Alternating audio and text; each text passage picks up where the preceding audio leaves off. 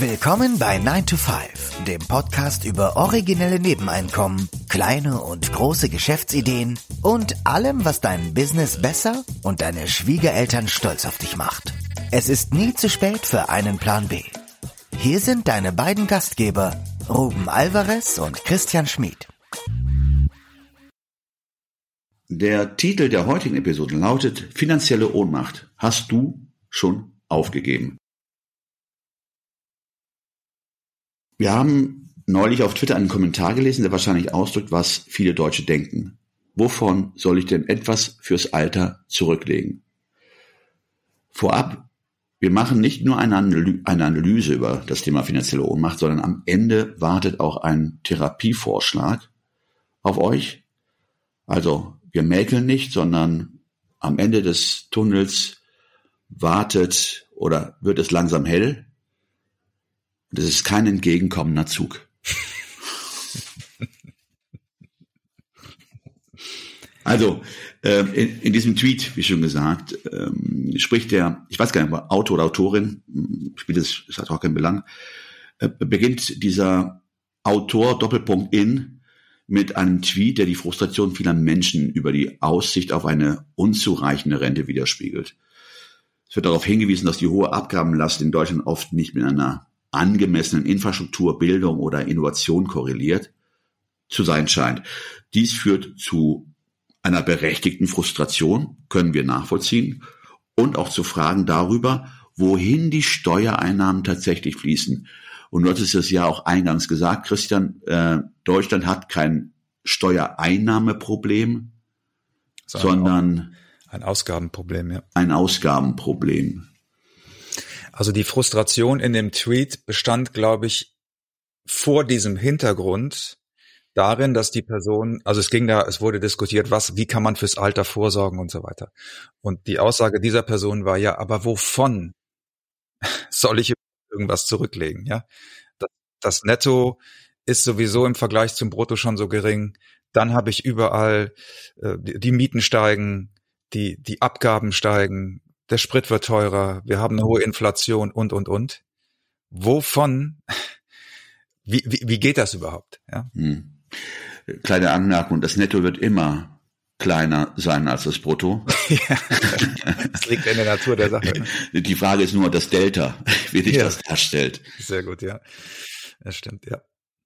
Ja, und wir haben jetzt heute mal für, für diese Episode so drei Szenarien ausgearbeitet, die, denken wir, ganz gut widerspiegeln, wie sich unser, unsere Gesellschaft gerade fühlt. Und vielleicht findet ihr euch in einem der drei Szenarien wieder. Ich denke mal, im ersten Szenario werden die wenigsten unserer Zuhörer sich wiederfinden. Gott sei Dank.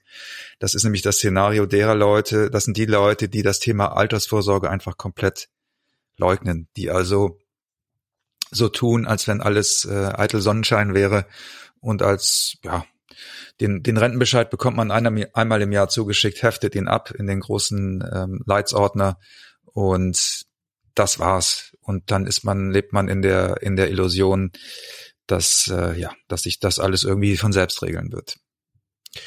Das sind die Menschen, ich glaube, diese Gruppe wird kleiner. Die war, glaube ich, vor fünf oder zehn Jahren war die, glaube ich, sogar noch, würde ich sagen, fast der Mainstream. Aber ich glaube, diese Gruppe wird mittlerweile kleiner auch dank Aussagen von vom Bundeskanzler haben wir auch schon drüber gesprochen im, im Sommerinterview, wo er ähm, im Nebensatz gesagt hat, die Rente ist nicht mehr sicher, was ja tatsächlich ein, eine revolutionäre Aussage ist, wenn man das mal mit dem Dogma der letzten 20 Jahre ja, vergleicht. Gut. Diese Argumentation galt ja, oder vielmehr diese Aussage ähm, ja, sollte ja äh, eine andere politische Entscheidung rechtfertigen, die getroffen worden ist, äh, vor allen Dingen im Rahmen der Einwanderung hier in Deutschland, dass es auch vonnöten wäre, um das Rentensystem zu sichern. Und deswegen, wenn man sich nicht dafür entscheidet, ist das andere in Gefahr.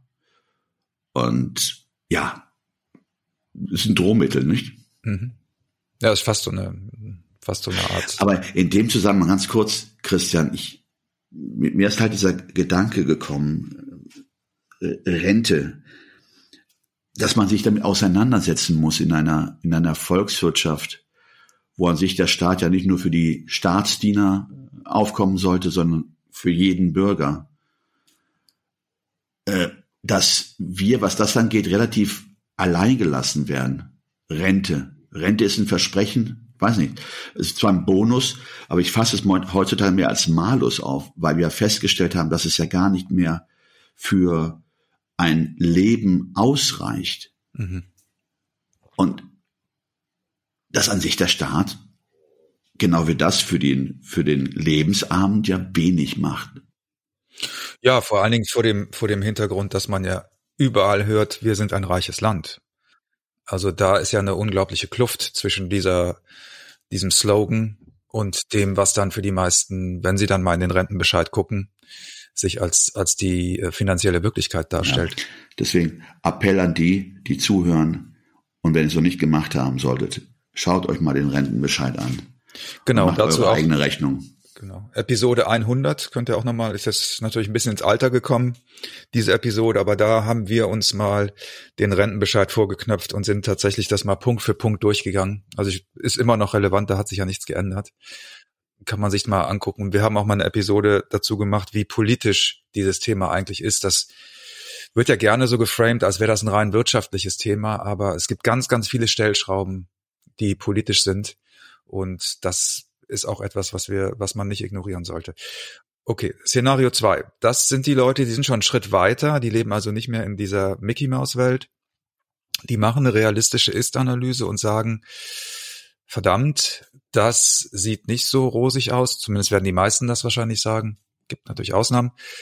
Und dann passiert aber erstmal nicht viel, sondern man ist in so einer, in so einem Mods-Modus oder so einem, vielleicht auch in so einem vagen Zwangsoptimismus, die werden das schon richten, die werden uns schon nicht hängen lassen. Warum sollten die das tun? Also diese, diese Formulierung, die man, die man dann hört, das wäre das Szenario zwei. Szenario drei, das ist fortgeschritten in dem Sinne, dass man nicht mehr an diese, diesmal diesen Zwangsoptimismus anheimfällt, aber eigentlich dann auch nichts hat, was, womit man das ersetzen kann.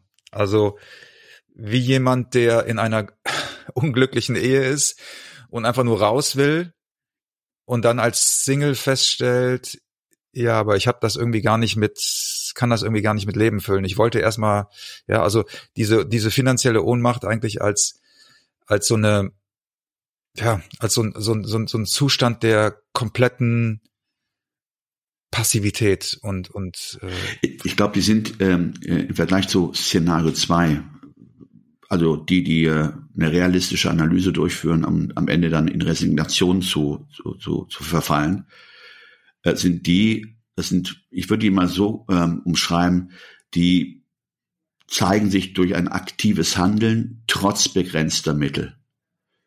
Also die haben den Schmerz gefühlt, wie die aus Szenario 2, aber haben diesen Schmerz nicht durchlebt.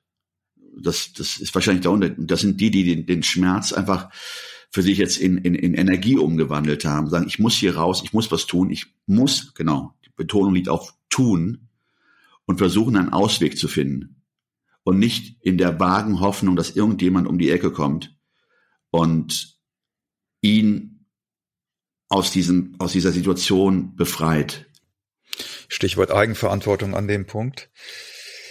Das ist natürlich immer eine schmerzhafte und anstrengende Angelegenheit. Das muss man ja auch fairerweise sagen. Ne? Also die, die, die Tatsache, dass die meisten oder dass unsere Gesellschaft uns ja so auf hm, die Eigenverantwortung eigentlich abtrainiert hat, hat ja auch damit zu tun, dass es natürlich viel bequemer ist, sich auf irgendwelche Sachen von außen zu verlassen und betreut zu werden in allen, in allen Lebenslagen. Aber gut, wir sind jetzt beim Szenario drei die finanzielle Ohnmacht, du hast es gerade schon angedeutet, gegen Gift ist ins Tun kommen, wie die Waldorfer sagen. Also Anfang. Ist das ein Waldorfer Spruch? Ich glaube, das ist ein aus der aus der Steiner Rudolf Steiner Philosophie kommt das ja oder die Formulierung ins Tun kommen. Gut. Ja, und wir haben wir haben so dieses Bild gehabt, das ist wie wie wenn du zu viele Pfund drauf hast dass du irgendwo anfangen musst. Das ist ja immer dieser erste Schritt, ist immer das Schwierigste. Ne? Die, die Leute melden sich dann im Fitnessstudio an und denken, dass das sozusagen die Maßnahme ist. Aber eigentlich ist es schlauer, vielleicht damit anzufangen, erstmal 20 Minuten jeden Tag zu Fuß zu gehen oder die Treppe zu benutzen, anstatt den Aufzug. Diese und Zahnseiden-Analogie. Richtig, genau. Mit der kleinsten Zahn, bei dieser Zahnseiden-Analogie ist es, ich glaube von Tim Ferriss ist das, ne, ein, man fängt mit einer Zahnlücke an und ja, irgendwann arbeitet man sich dann weiter vor, weil es einem dann auch irgendwann zu peinlich ist, nur einen Zahn zu versorgen. Aber ich denke, was auf jeden Fall notwendig ist und was auf jeden Fall neben dem Tun auch wichtig ist, ist die finanzielle Bildung.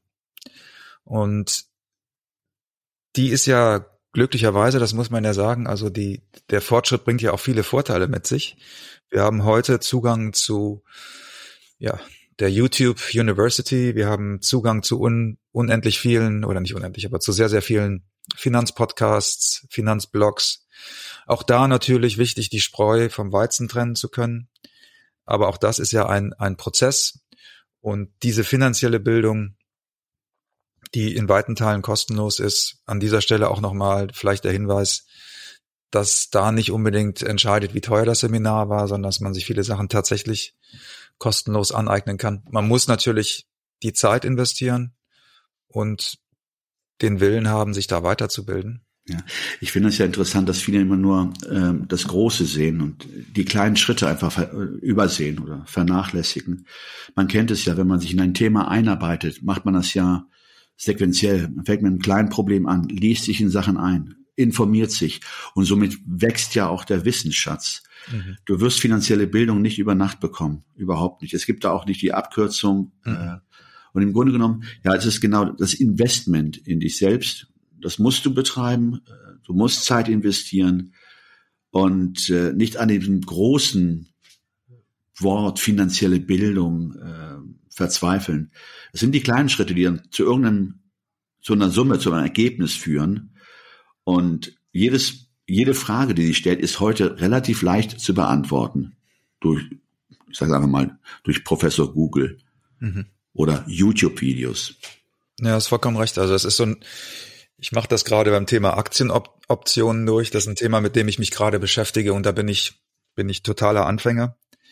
Und da alles, was ich darüber lese, kommt mir erstmal unglaublich komplex und kompliziert und, und schwierig und groß vor. Und ich versuche es genau in so einer kleinen Schrittigkeit, dass ich je, jeden Tag ein bisschen was dazu lerne, mir anzuarbeiten. Aber ich glaube, ich habe neulich so einen Podcast gehört mit so jemandem, der ich glaube, zehn oder zwölf verschiedene Sprachen spricht.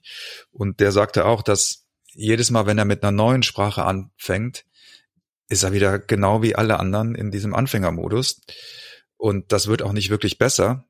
Und sein Ziel ist immer, jeden Tag 200 Fehler zu machen. Also der geht sehr schnell in die Konversation und sagt, wenn ich jeden Tag 200 Fehler mache, dann weiß ich, dass ich mich weiterentwickle. Ich finde das einen interessanten Ansatz, weil das beim Thema Finanzbildung äh, ähnlich ist. Also aber auch, könnte aber auch schmerzhafter sein, äh, äh, wenn man diese Fehler mit äh, äh, ja mit eingesetztem Kapital Genau. Aber da kann man ja auch klein, da kann man klein anfangen. Man kann mit, mit Trading-Konten anfangen. Aber ich glaube, auch da geht's nicht ohne in An- und Abführung Fehler, weil diese, diese Also Schmerzen müssen auch sein, nicht? Schmerzen müssen sein und die Lektionen müssen gelernt werden.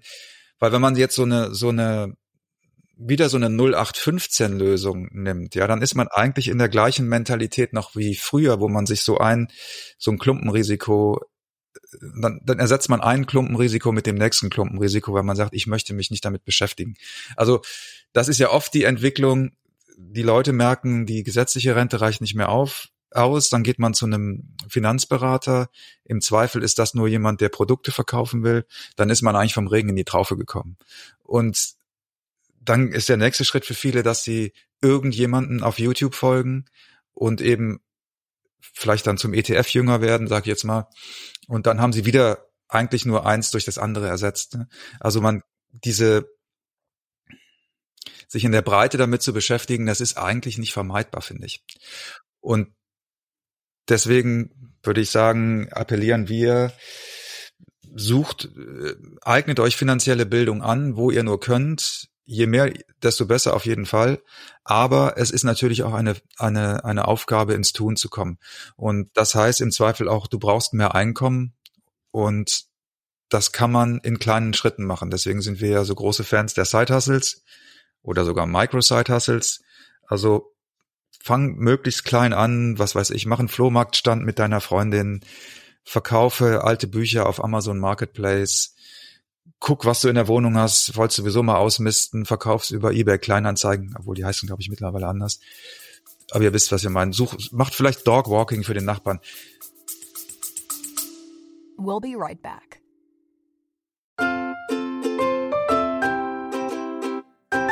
Es ist Zeit für Werbung in eigener Sache. Aber keine Sorge, wir machen es kurz und schmerzlos. Wir, also Christian Schmid und Ruben Albert Barrera, die Leute hinter dem 9-to-5 Podcast, wir haben ein Buch namens Feierabendboss geschrieben. In diesem Buch zeigen wir, dass es möglich ist, deine eigenen Wege zur finanziellen Unabhängigkeit zu gehen, ohne komplizierte Finanzbegriffe oder trockene Ratschläge. Versprochen. 33 realistische Ideen für Nebenjobs sind darin enthalten, die du starten kannst, ohne deine Ersparnisse zu plündern. Es geht darum, dir mehr Optionen zu bieten, weniger abhängig von deinem 9-to-5-Job zu sein. Denk darüber nach, es deinem Chef bei der nächsten Kaffeepause zu erzählen. Hey Chef, ich werde mein eigener Chef. Feierabendboss ist ab sofort erhältlich. Überall, wo es gute Bücher gibt. Also schnapp es dir und lass uns zusammen auf die Reise gehen. Zu der Freiheit, die du verdienst.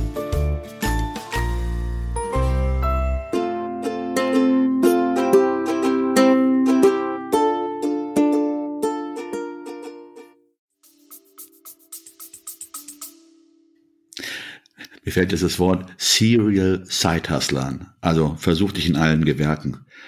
Und äh, ja, sammel deine Erfahrung eigentlich. Ne? Also ich meine, es ist ja nicht nur, dass man jetzt äh, sich im eigenen Umfeld um, umschaut, in, einem, in der eigenen Wohnung umschaut, sondern wenn man, und da sind wir wieder bei dem Thema Muskel trainieren, ne? wenn man diesen Muskel trainiert, dann ähm, entsteht ja dann wieder so ein Effekt, es kommen immer neue Sachen auf einen zu, weil man bewegt sich in eine Richtung und man sieht Möglichkeiten. Vielleicht kommt man auch mit Leuten zusammen, die in dem Bereich schon länger unterwegs sind.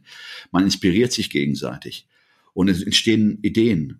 Und allein die Tatsache, dass man es macht, und wenn am Ende des Tages nur fünf Euro auf der, auf der Uhr stehen, die man verdient hat, man hat sie verdient. Also fünf Euro durch eigene Hände Arbeit äh, wirken mehr und sind nachhaltiger als fünf Euro überreicht zu bekommen von einem Arbeitgeber. Und das nächste, ja, das nächste große Thema neben dem Einnahmen sind dann die Ausgaben. Und auch da würde ich sagen, geh erstmal an die großen Eier. Also da ist ja manchmal bei den Extremfrugalisten so festzustellen, dass die so so wirklich äh, bizarre ähm, Hobbys sich dann aneignen, wie was weiß ich, ähm, Zewa-Tücher zu trocknen oder ähm, ich erinnere noch an die, an die Episode ähm, mit dem Sparfuchs, wie man durch, durch das optimierte Handling von Toilettenpapier auch Geld sparen kann. Ja, genau, genau. Also das kann jeder machen, wie er will, nur irgendwann ist vielleicht auch die Frage, ob die Zeit, ob man die Zeit nicht besser investieren könnte. Und die großen Eier, das könnte jetzt zum Beispiel sein, dass du ein Zimmer untervermietest, ja. Während der Messe, während Messe in deiner Stadt ist, vermietest du ein Zimmer unter. Oder du überlegst dir, kann ich mein Auto mit jemandem teilen? Ja, da hast du schon auf einen Schlag einen großen Kostenfaktor, den du halbieren kannst. Oder kannst du vielleicht selber irgendwo dir ein Stück, das ist ja auch gerade so ein Trend, so ein Stück Land an, anmieten oder anpachten, glaube ich, ist das. Und dann baust du da selber Gemüse an. Entwickelst dabei natürlich auch wieder Fertigkeiten, die natürlich an und für sich schon, Skills, die an und für sich schon sehr, sehr nützlich sind. Wir haben das mal als Fuck You Skills irgendwann bezeichnet. Ähm, kannst du Tauschgeschäfte machen, ja, kannst du bei großen, größeren Ausgaben vielleicht irgendwo äh, mit jemandem Dienst, Dienstleistungen austauschen. Das sind alles so Sachen, die, die wirklich, die dann wirklich auch Power haben, die wirklich einen Hebel haben. Und ich glaube, es ist auch motivierend, wenn man mit diesen Sachen anfängt und sich nicht so im, im, im Klein-Klein verstrickt, was natürlich auch vollkommen okay ist. Der nächste Punkt ist natürlich sehr wichtiger, weil du durchlebst ihn da gerade. Ähm, wir haben den Think Outside the Box. Und da ist die Frage, ob Geoarbitrage einem nutzen kann. Kann ich Kostenunterschiede, kann ich Unterschiede in den Lebenshaltungskosten für mich nutzen, um Geld, um genau dieses Geld zu sparen, was du dann investieren kannst. Du bist ja gerade in der Situation, du bist ja gerade auf Mallorca, muss ich ja sagen, Mallorca ist noch kein Land, auf Mallorca und schon hm, doch relativ lange dort. Und du hast ja schon für dich festgestellt, dass man in vielen Bereichen einen gewissen Einsparungseffekt erzielen kann. Ich habe neulich gelesen, dass die, die Lebensmittelinflation in Deutschland offiziell, ich bin bei offiziellen Zahlen immer sehr vorsichtig, ja. dass die bei acht Prozent liegen soll und in Spanien bei zwei Prozent.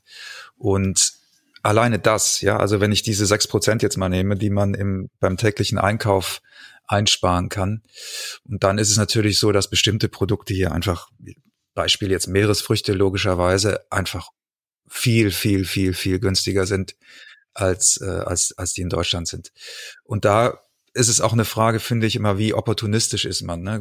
Nutzt man das dann oder hält man an alten Gewohnheiten fest? Ja, also wer natürlich jetzt hier ähm, eher ähm, das Fleisch kauft, das ist, würde ich sagen, teurer als in Deutschland der wird natürlich diese Geoarbitrage-Effekte nicht mitnehmen können. Wer aber sagt, ich, ich stelle meine Ernährung jetzt um, also für mich ist Fleisch jetzt sowieso nicht so interessant, aber ich stelle meine Ernährung jetzt um auf Meeresfrüchte und Fisch, äh, der wird hier einfach wesentlich mehr Geld sparen können.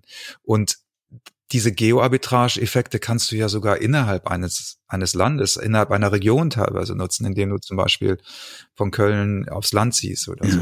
in, in dem Zusammenhang eine ganz kurze Geschichte von meinem Freund, die liegt auch schon ein paar Jahre zurück, 20, 30 Jahren. Der ist mal äh, versetzt worden nach Holland und äh, in dieser Versetzung wollte man auch die Kosten, die er für das Anmieten einer Wohnung bezahlen musste, übernehmen. Und der ist auf die Idee gekommen, er hat sich das aus, also er hat ein bestimmtes Budget gehabt pro Monat, er hat sich das auszahlen lassen und ist in der Zeit, in der er in, in diesem Land gearbeitet hat, auf einen Campingplatz gezogen, hat sich, hat sich einen Campingwagen angemietet. Genial. Und natürlich einen wahnsinnigen, also eine wahnsinnige Einsparung. Das Geld hat er wiederum wieder investiert. Und äh, das sind genau das, mit solchen, mit solchen Situationen auch kreativ umzugehen. Ich erinnere mich auch an die, an ähm, ähm, die Geschichte äh, vom Vincent, genau, der dann auch ins Ausland musste ja, und richtig nach Frankreich, ne? Ja, nach Frankreich und seine Wohnung dann auch untervermietet hat oder ein Zimmer untervermietet hat und ja. damit auch Zusatzerträge für sich erwirtschaftet hat. Also Stimmt. Also man muss sehen, was, was es für Möglichkeiten gibt und die dann auch zu nutzen wissen. Also viele, die wir hatten, wir hatten jetzt hier noch notiert, ein Beispiel wäre auch, auch ein radikaler Schritt wäre zum Beispiel zu sagen, ich ziehe jetzt mal ein halbes Jahr auf einen Campingplatz oder in einen Van. Vanlife ist ja auch gerade so ein, so ein Trend. Das sind alles Schritte, die natürlich radikal sind, die, die voraussetzen, dass man bereit ist, auch mal die Komfortzone zu verlassen und was Neues auszuprobieren und eben alte Gewohnheiten aufzugeben. Und ich glaube, auch das ist eine essentielle Geschichte. Und wenn man das trainiert, diese Dinge, die man sich angewöhnt hat, einfach mal loszulassen, mhm. dass man dann auch anfängt, in, in anderen Bereichen flexibler zu werden, beweglicher wieder zu werden. Ja, das ist ein sehr wichtiger Punkt, den du gerade ansprichst. Genau, das Loslassen. Auch dann, es kommen, na, die sind ja schon abgedroschen, aber ich sage sie trotzdem, über den Tellerrand schauen. Think outside the box. Ja. Sich auch ständig zu hinterfragen ein monatliches oder vierteljährliches Controlling durchzuführen, mhm. um ja vielleicht die Sachen aufzudecken, die verschwendet sind und die vielleicht nicht optimal eingesetzt sind, ob man sich umorientieren kann oder auf Ideen kommt, die man nicht direkt auf der auf dem Radar hat. Beispiel äh, Wohnwagen, Miete statt Apartment und mhm. den Unterschied dann zu investieren. Also es gibt da viele Möglichkeiten. Man muss halt nur wachsam sein und äh, draufschauen und wie heißt es so schön, neugierig bleiben. Ja. Ich kannte auch mal jemanden, der, der, der hat was ähnliches gemacht. Der hat auch zeitweilig auf dem Campingplatz gewohnt. Das Interessante bei dem war, dass er ähm, tatsächlich ein, ja, ein relativ großes Immobilienportfolio besaß. Und ich fand diesen, diesen Kontrast so lustig, weil ich denke, der Durchschnitts Bürger, der ihn gesehen hätte in seinem Wohnwagen am Rhein, hätte wahrscheinlich nicht vermutet, hätte er Mitleid mit ihm gehabt, hätte nicht vermutet, dass diese Person wahrscheinlich ein passives Einkommen von 20.000 äh, Euro im Monat hat. Und das ist aber auch für mich so eine, so eine Lektion. Man sollte sich nicht so sehr in solchen Statusspielen verfangen. Ja, man sollte nicht so sehr auf Oberflächen gucken und sich auch von solchen Oberflächlichkeiten täuschen lassen. Ja, also die, die, ähm, die glänzenden Fassaden sind nicht immer, bedeuten nicht immer, dass dahinter ein sehr, sehr robustes, äh, schön gebautes Haus ist, sondern es ist manchmal einfach nur eine glänzende Fassade. Und umgekehrt, es gibt sehr, sehr hässliche Fassaden und dahinter sind wahre Paläste. Und ich glaube, auch das ist so dieses, dieses Umdenken, das, das im Kopf stattfinden kann, das sehr, sehr nützlich ist.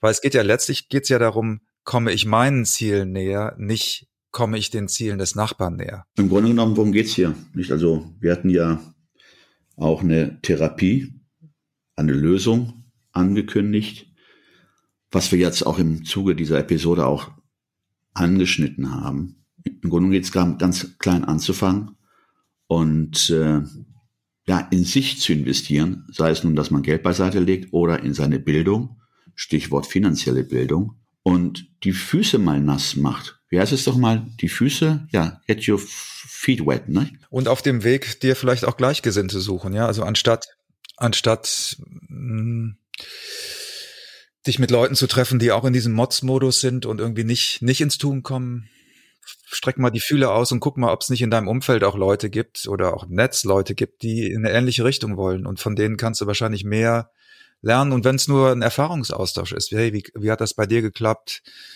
Wie, wie, äh, wie ist denn das auf dem Campingplatz zu leben? Ja, einfach auch mal mit solchen, mit solchen Modellen sich, sich im Geist auseinandersetzen und, und ja, einfach neugierig sein auf, auf solche, auf solche Sachen. Genau. Dann schließen wir das mit dem Zitat von Walt Whitman. Sei neugierig und nicht voreingenommen. Wunderbares Schlusswort, Ruben. Wir sagen vielen Dank fürs Zuhören. Bis nächste Woche. Macht's gut. Ciao, ciao. Tschüss.